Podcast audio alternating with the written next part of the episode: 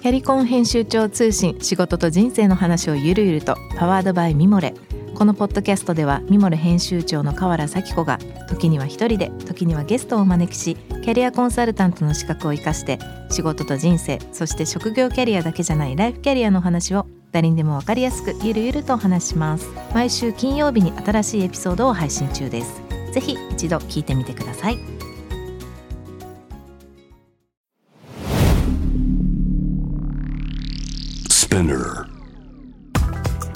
こんばんは。ナビゲーター中道大輔です。Vision to the Future 日本のカルチャーを作り出すものこと人の魅力を引き出し世界に向けての価値観を共有するクリエイティブプログラムです。えー、最近どうですかね？ここのところの話題としては本当にオリンピックやるんでしょうかっていうことはすごくちょっとピックアップしたいポイントですが、まあ、個人的には僕大好きなんでスポーツは。ぜひやってほしいんですけどもうんまあ番組のテーマもそうですけどなかなかその世界に対して自分や日本が今どういう状況かっていうのがうまく伝わってないんじゃないかなっていうのがすごく気になってます、まあ、海外結構今そういう意味だと本当にやるのみたいな形が海外ではよく話出てますけど実際のコロナの数とかっていう意味で言うとまあそんなにまあ特別海外に比べて多くはない。ただそこに対して多分戦略的にこう減ってってないっていうとこが問題なんだと思うんですけどうん、その辺りはちょっとねいろいろ考えなきゃいけないことありますが難しいポイントです。僕としてはやってもらいたいですけどもやんない方がいいんじゃないかなとか。まあ答えはないですがここ最近どう皆さんお考えてますでしょうか。番組への質問感想は番組のホームページからお願いいたします。Twitter は「ハッシュタグ VisionFuture」をつけてぜひつぶやいてください、えー、今週のゲストです、えー、僕も実はすごい愛用させていただいてるんですが、えー、名実ともに世界一のメガネ店と称されるアイウェアのセレクトショップ GLOBE SPECS の、えー、代表岡田哲也さんをお迎えしたいと思います。こんばんは。こんばんは。今日はありがとうございます。お忙しいところ。いえとんでもないです。あのよろしく。お願いいたします。また今日も残念ながらあの Zoom でのご参加ということで、えー、オフィスからですか？いや店舗ですね。あお店ですか、はい、なかなかあのちょっとリスナーの方には見えないんですけども後ろのオブジェがすごくかっこよくて気になってます。はいということであのちょっと僕の方から簡単に、えー、岡田さんのプロフィールをご紹介させていただきたいと思います、えー、グローブスペックスの代表、えー、です。都銀に勤めた後大手メガネ販売会社を経て1998年に、えー、皆さんもご存知だと思います。東京渋谷にグローブスペックスをオープン。2017年からイタリアの、えー、御堂店で、えー、2年連続ベストアというのが正しい佐藤なんですかね。ベストアワードでよろしいですかこれは？ベストとストア合わせてベストアっていう造語ですね、うん。はい、なるほど。ベストアワードを受賞と。で世界一のメガネ店に、まあ、現在選ばれていらっしゃいますということでこの辺りの詳しい話はいろいろとお聞きしたいと思いますが僕も実はあの本当に渋谷店もそうですし代官山のあの今のお店になる前あたりからすごくよくあの行かせていただいていて印象的には本当に僕全くメガネのこととか分からなかったんですけどお店のスタッフの方がいつもこう新しい発見というかあこんなの自分にあったんだみたいなことをあの合わせてくれたっていうのがすごく印象的だったんですけど、ええ、岡田さんの中でそのまあ、あの皆さんの中というかいろいろ今までのメディアの中でも話されてると思うんですけれども、ええ、結構そのグローブスペックスっていうブランド、まあ、会社お店を立ち上げるにあたってのこう一番にこうどういうことを気にされて今に至るんですかね？お店としてのコンセプトというか。うん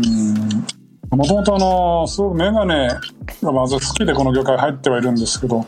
私この業界に入ったの80年代で全くあのメガネファッションという意識はもう誰も持ってなかったんですね。はい。でも非常にあの、顔の真ん中に来て非常に人の印象に大きく影響を与えますんでね。うん。これあのもうちょっとポジティブなただ視力矯正のこう道具っていうんじゃなくてあのみんな楽しめるように、うん、っていうふうにこうなんか進化させられないかなっていうのがあのスタート時のコンセプトとしてありましたね。うん、80年代ですよね。ちょっと、その頃僕全然目は大丈夫だったというか、あの、全く目がすごく良すぎるぐらいだったらあれなんですけど、今ちらっとおっしゃってましたけど、80年代の頃っていうのは、今でこそその、あまり違和感がないですが、ファッションとしてのメガネっていうのは、ええはい、やっぱ全然違ったんですか？当時は。当時は誰もファッションアイテムっていうふうに思ってなかったかなと、ね、うんごく一部音楽関係者とか俳優さんとかでメガネをキャラクターにこう使ってる人いましたけど。うん。はどちらかっていうと、まあ、できればかけたくないみたいな感じ。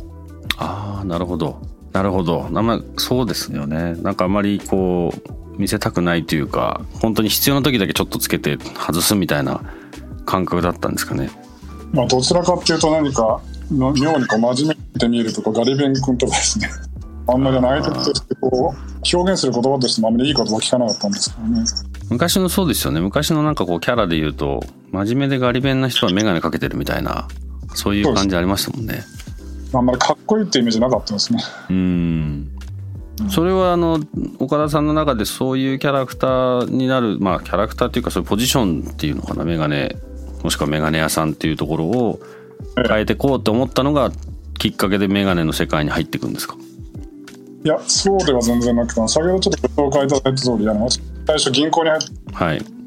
まあ、家計は非常に硬い家系での、まあ、弁護士とか大学の教授とかそういう人間ばっかりいる家系私も新しい仕事に就くのがまあ自分として当然かなと思ったんですけど、はい、私の10代を父親が転勤族で過ごしたのがずっと青山に行って、うん、でちょうどまだバーンジャケットがギリギリあってそれがなくなってからアルファキュービックのサンローラン持ってきたりビームスの1号、ね、うん。今日本のあのファッションのこう礎になるようなものができ始めた、うん、それはずっと目の前で10代こう中学高校大学って過ごしてましたんでね、うん、そのティーネージャーの多感な時にあのファッションが自分の空気みたいな周りにあったんですけど、うん、仕事としてはそれでも課題ことやるって自分でなんとなく思ったんですけどね。えー、そういう身にずっと育ちながらでもなんとなく銀行に行くっていうイメージ持ってたんですね。そうですね。硬い仕事するのがもう当然というふうに思い込んでたんですけどただ実際にこの仕事してみると全く自分に性に合わなくてですね、うん、でかといったのファッションの世界に身を投じるのが正解なのかってちょっと自分でも不確かで、ね、それで何かファッションっていうこととファッションで全然ないことを兼ね合わせられるような仕事ができないか。まあ、そういうアイテム何かって探した時にもしかしたらメガネはその当時はファッションじゃなかったけど、うん、印象に大きく影響を与えるアイテムだったんで、うん、そういうふうに発達するんじゃないかなと思ってこの業界に。入ってますねその銀行に勤めた後にもそれをじゃあ決めて行こうと、ええ、うん、ファッションを志向してるようなあの会社っていうのはあんまりこう見つからなかったんで、うん、まあ、あの実績があった歴史ある大きなあの販売会社に入ったんですね。はい。その時はやっぱりおそらく今まで通りのややり方があった中にこう飛び込んでいかれたんですか？そうですね、まあ、その結構信用がある会社ではあったんです。が知名度から徐々にあのファッションという方に自分として頑張って持っていけるんじゃないかと思ったんですけど、うん、最初入ってから数年の間ものすごく保守的な業界でちょっともう無理かなっていうふうに思ってたんですね。ええ。そこになんかこう転機が訪れるんですかね？本当にこれ難しいなと思ってそこに、その会社が海外に視点をいくつか持ってて、はい、ニューヨークにあのゆくゆくニューヨークの責任者にならないかって話で、まあ、その転機になったんですね。でそのニューヨークに行ったことは大きな転機になりましたね。それがちょうど80年代ぐらいでしたっけ？70年後半でしたっけ？いや80年代の半ばぐらい86年だったと思います。うん。ご家族が結構転勤されてたっていうのは国外も含めて転勤されてたんですか？そうですね。父親が転勤族で、まあ、日本もいろんなとこ住みましたし子供の時にもまたニューヨークに住んでたんですね。あじゃあ結構そのニューヨーク自体は初めてというよりかは少し自分の中では知ってるところにこうじゃあなんかトライしに行くっていうような感覚が近かったですかね。まあそれあったんですけども私がニューヨーク行ったのって小学校4年から中学に入るあたりで、うん、大で言うと60年代後半から70年代前半だった、うんまあ、この頃のニューヨークで非常にラフな時代でもとあからさま差別があるような時代でした、ね、なるほど。なるほど。そこからじゃあこの70年代なんか80年代中頃に仕事として転勤されるというか。そうですね。はい。もともとあったところに行ったんですかニューヨークにもともと私が行った時点ですでに10年ぐらい営業してる日本の店舗の支店にあの移動になったうん。そこにまあ行くことになってもともとそのファッションっていうイメージを少し持ちながらただ日本のなそのおそらく会社ではそういう感じではなかったんだと思うんですけど、ええ、向こうに行って何かきっかけがありましたか？まあ、非常にいっぱいあってニューヨークの人たちがメガネ自体非常にポジティブに捉えてるっていうだけじゃなくてあらゆる面でこう人生を楽しむっていう姿勢があの若い人も年配の老眼鏡っていうのを日本で買いに来る方が非常にあの老眼鏡っていうもの自体も恥ずかしいものだみたいに思ったんですけどね。うん、で日本のあの例えばおばあちゃんが老眼鏡を買いに来るって言うと非常にそれでで老眼鏡だから可愛いこうファッショナブルなものを欲しいっていうふうに買いに来られてる。うん。それをあの若い人たちが見ててであおばあちゃんかっこいいみたいにして、うんうん、すごいわかりますそれ。年取ることを楽しむっていうんですかね、そうね年取るこう楽しみ方っていうのをこう非常にポジティブに捉えてて、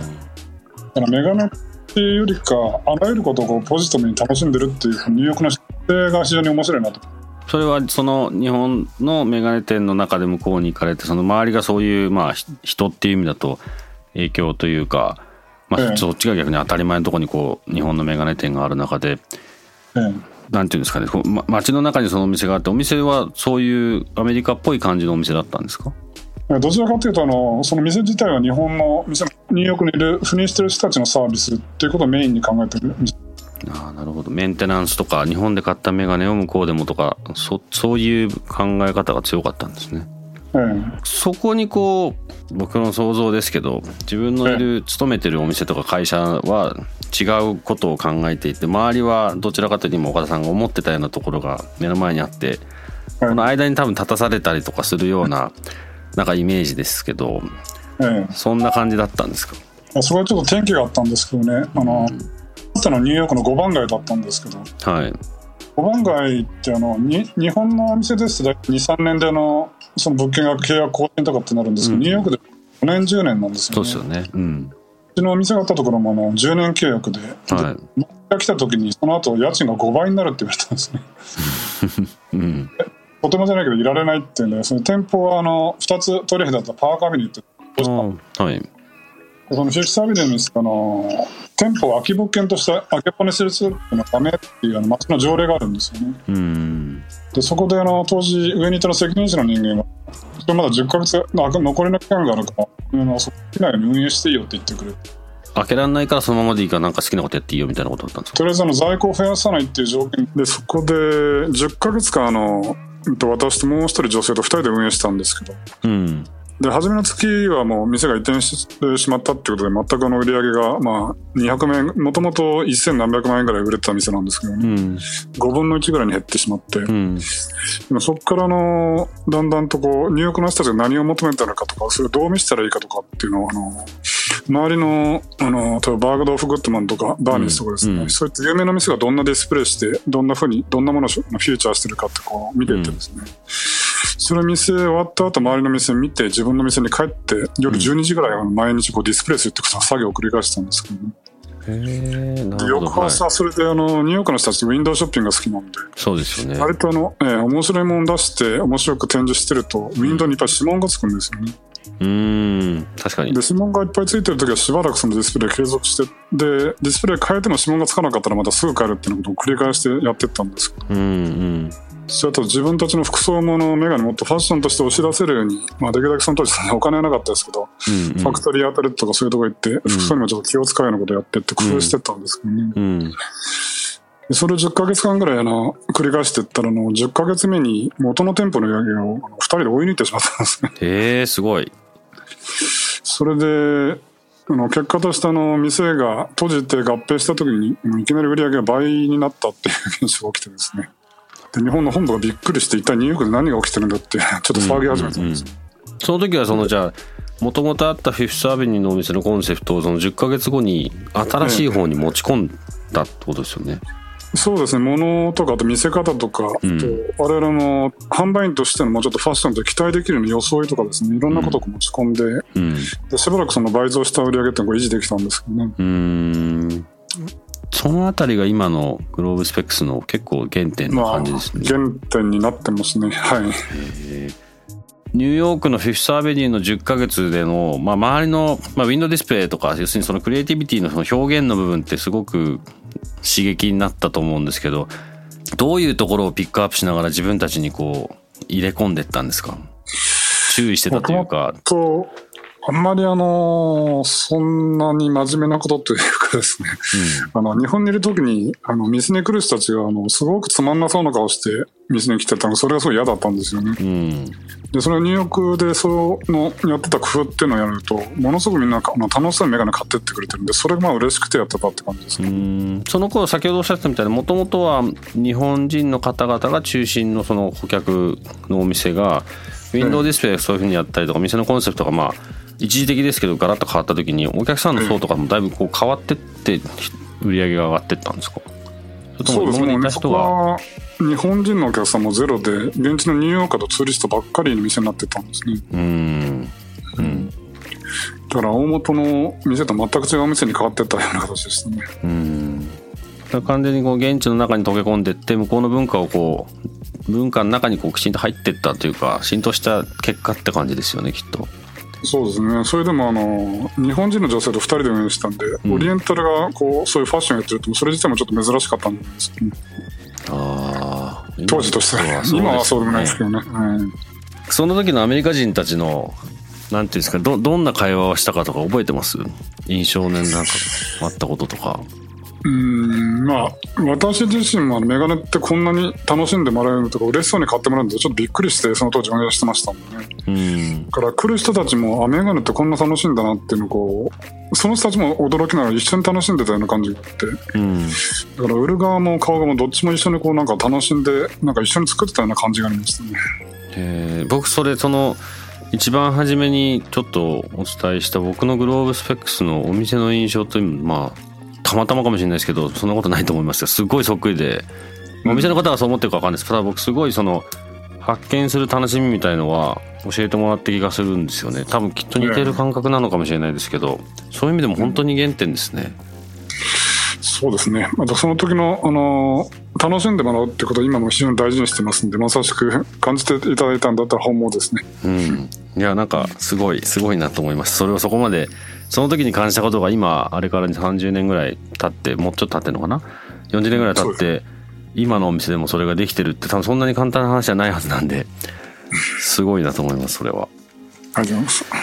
その時まあそのきっかけがあって、はい、まあお店もそうやってうまくいき始めててでまあそこからその後って逆に言うとどうどういうふうにしていくんですか？その後本当あのもう日本に帰るってずっとアメリカにいる予定で向こうに赴任したんですけど。代表ですね。そして店長みたいな話でしたもんね。もともともうずっと向こうにいて責任者やるって予定で行ったんですけど父親がちょっと日本で体を悪くしてですね、うん、なるほど、はい、それで私妹が面倒見たんで、うん、私が長男だって妹に面倒見させておくわけにもいかないかなと思ってそれで日本にあの帰国することになったんですね。うん。じゃあそれがきっかけで日本に戻られて。そうですね。はいで日本に戻ってからもその同じ会社で勤められたんですか？えっとねその会社に日本に戻っ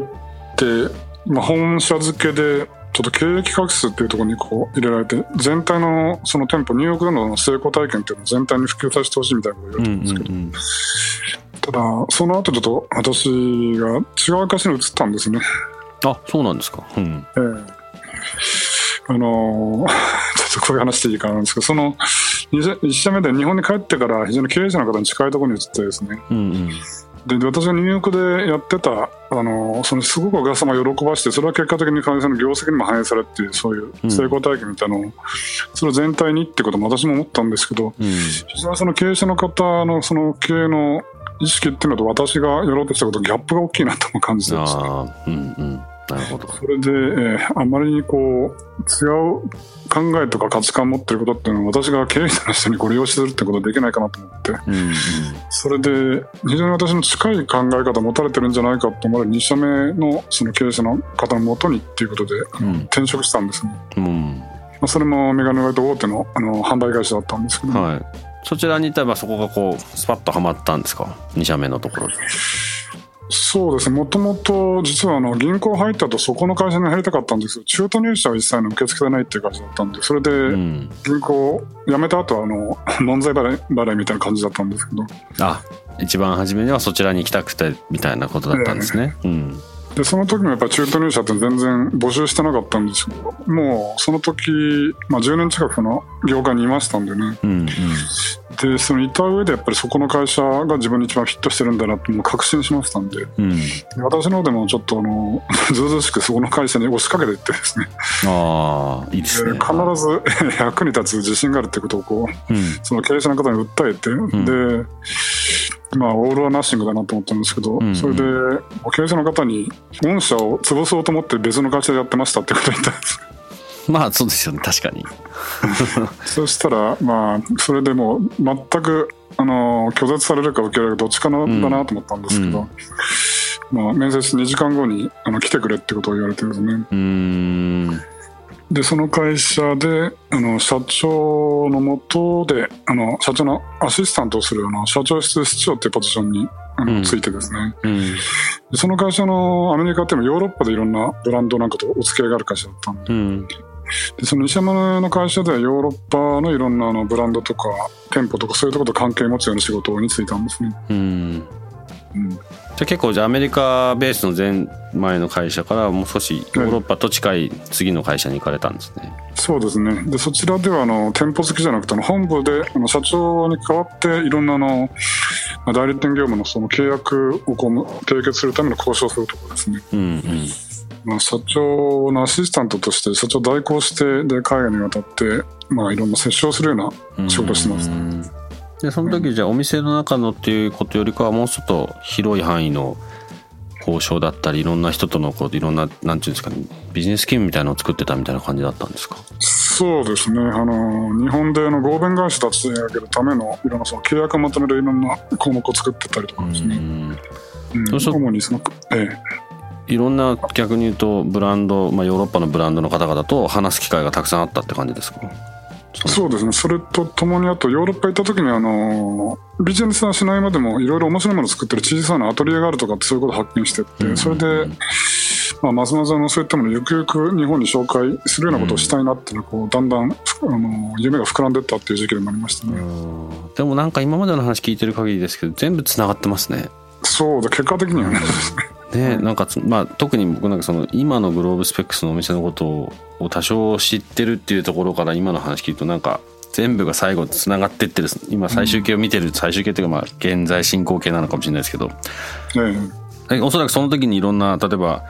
向こうのデザイナーだったりまあ、いろんな人たちとつながってそれで代表、だだまあなんていうんですか日本に持ち込んで代行してってそれをこう一緒に作り上げてみたいなそういうことになっていくんですよねきっと。そうですものもまあ紹介したいっていうのもあったんですけどさっきのアメリカでおばあちゃんが老眼鏡かけて若い人がかっこいいって、そういうものってヨーロッパでもいろんなものを見てるんですね、うん、その国によって北欧の方とラテン系の国と真ん中のあのスイスとかオランダとか、みんなの違ういろんなメガネのかけ方の文化みたいなの持ってるん。です、うん。でベルギーとかオランダとかフランス行くと店の中行くともう丸い眼鏡ばっかりずらっとなんですよ、ね、なるほど、うん、日本では見たことないような光景があって今岡田さんかけられてるようなそういう感じのですか、まあ、それもそうなんですけど例えばあの銀行員とか割と硬い仕事をする人がかける丸眼鏡っていうのと、うん。うん、アーティストデザイナーとか、うん、あのペインターがかけるような、うん、そういう丸眼鏡とか、うん、同じ丸眼鏡でもニュアンスがいろんな違うものがあるんだ、うん、ヨーロッパ行ってまた発見しましたねなんかイメージはすごいわかります、えー、アメリカとはやっぱ全然違いましたヨーロッパはまあ、メガネの文化自体がヨーロッパはもう中世の時代からずっとあるアイテムですので、うん、歴史の重みみたい重みみたいなものを感じました。ね今その2社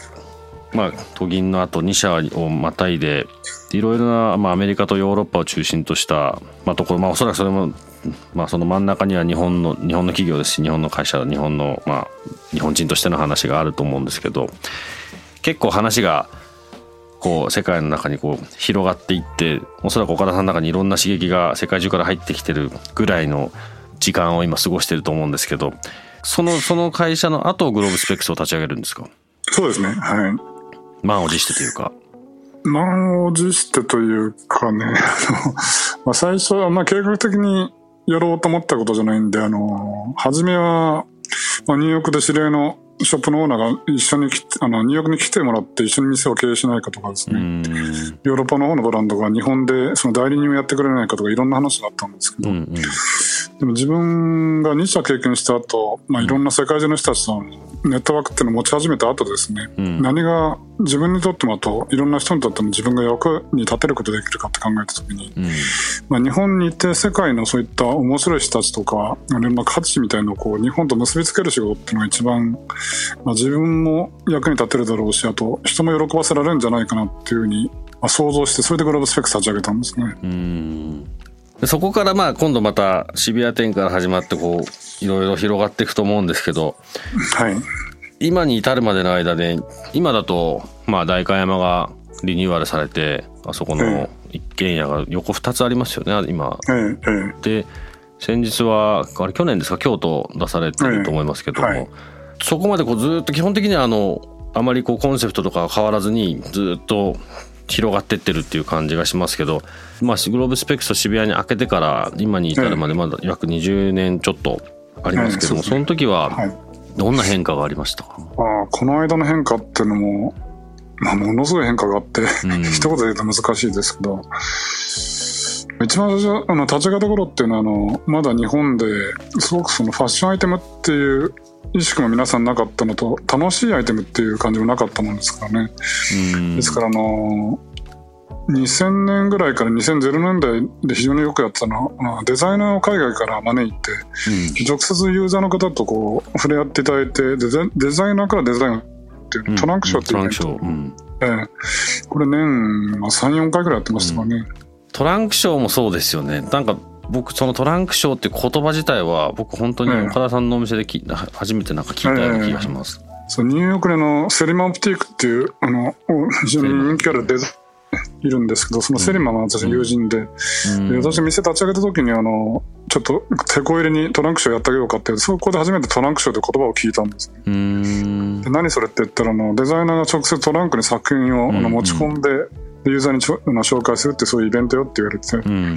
じゃあ、まあ、試しにやってみようかって言ったら非常に評判が良かったんで、うん、それからいろんなデザイナーアメリカだけじゃなくてヨーロッパから招いてやるっていうことをこう習慣化していった形ですね。はい。あの代官山はもともとあの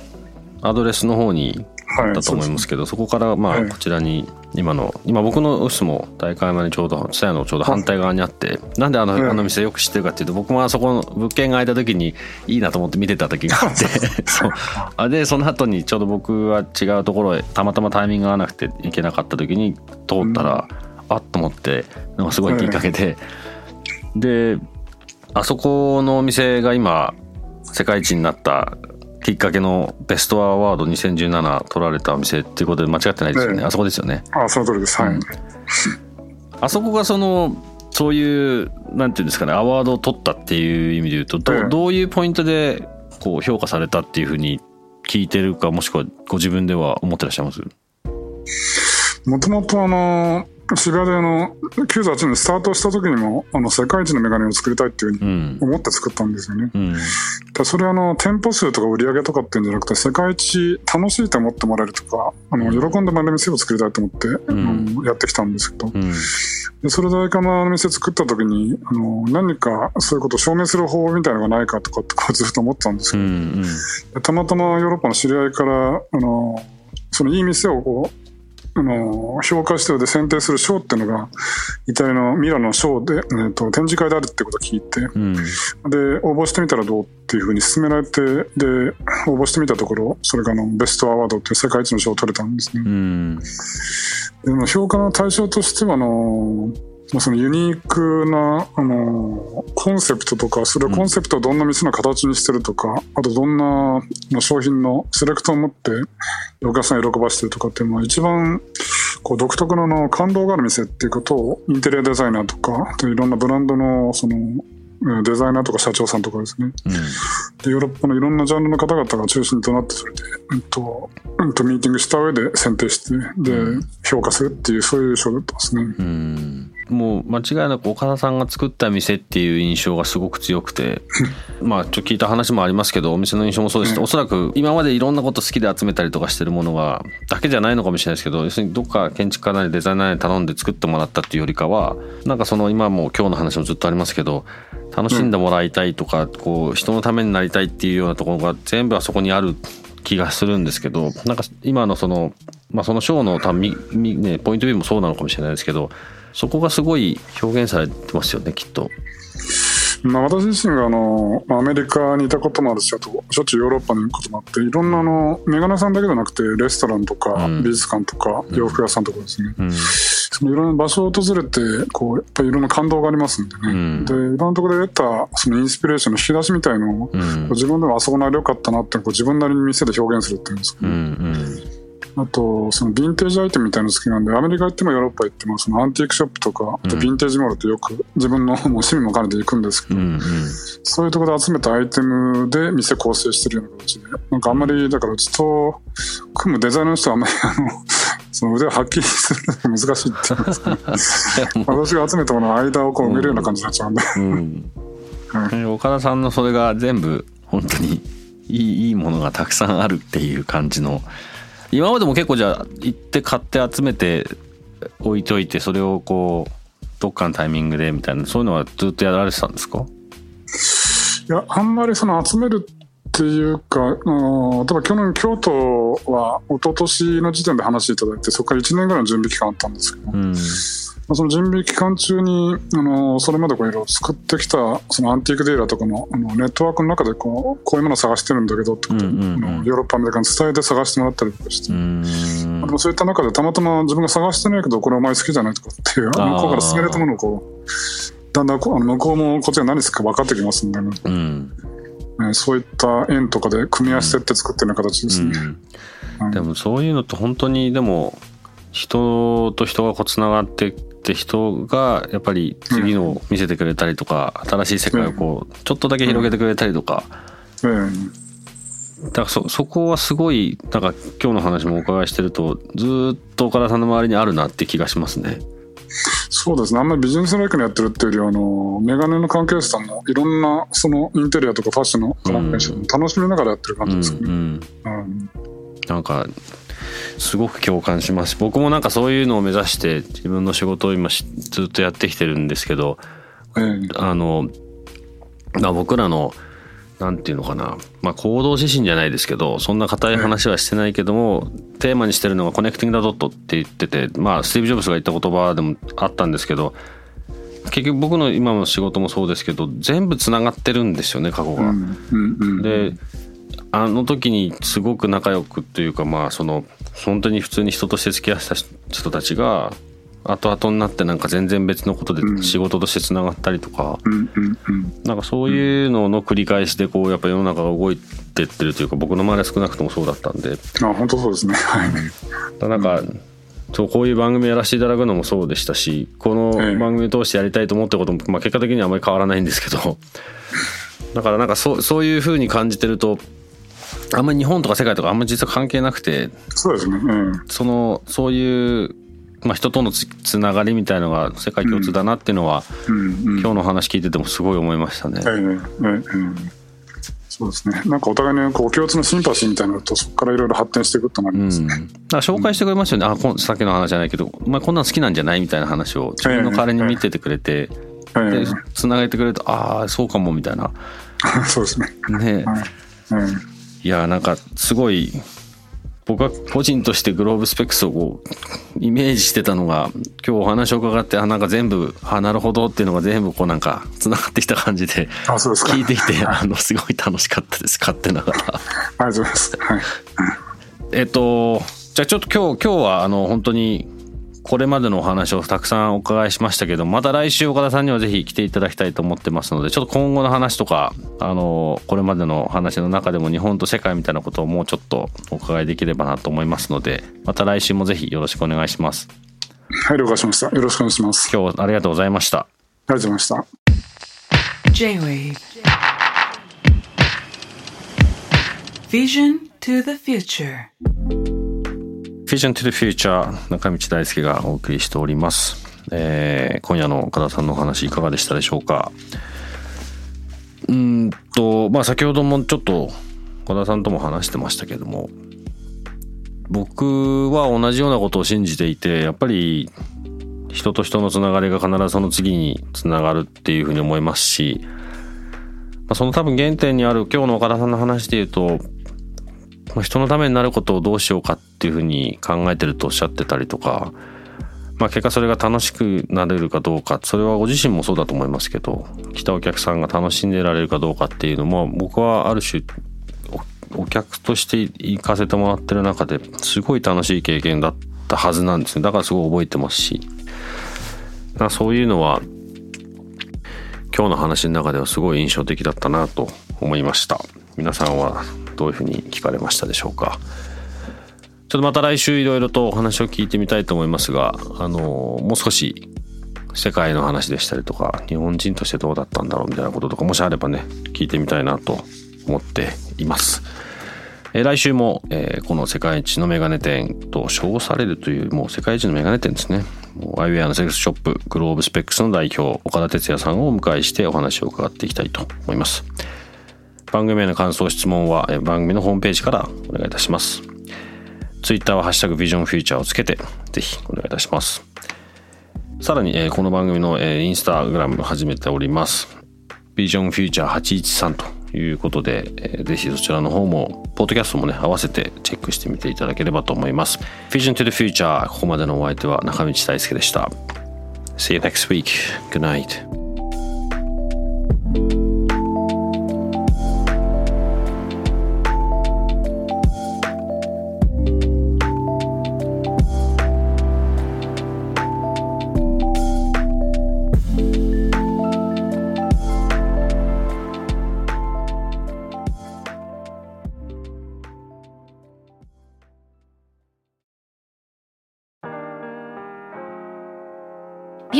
神崎めぐみと編集者の大森洋子でお届けする雑談ポッドキャストウォンと私の名前なんての？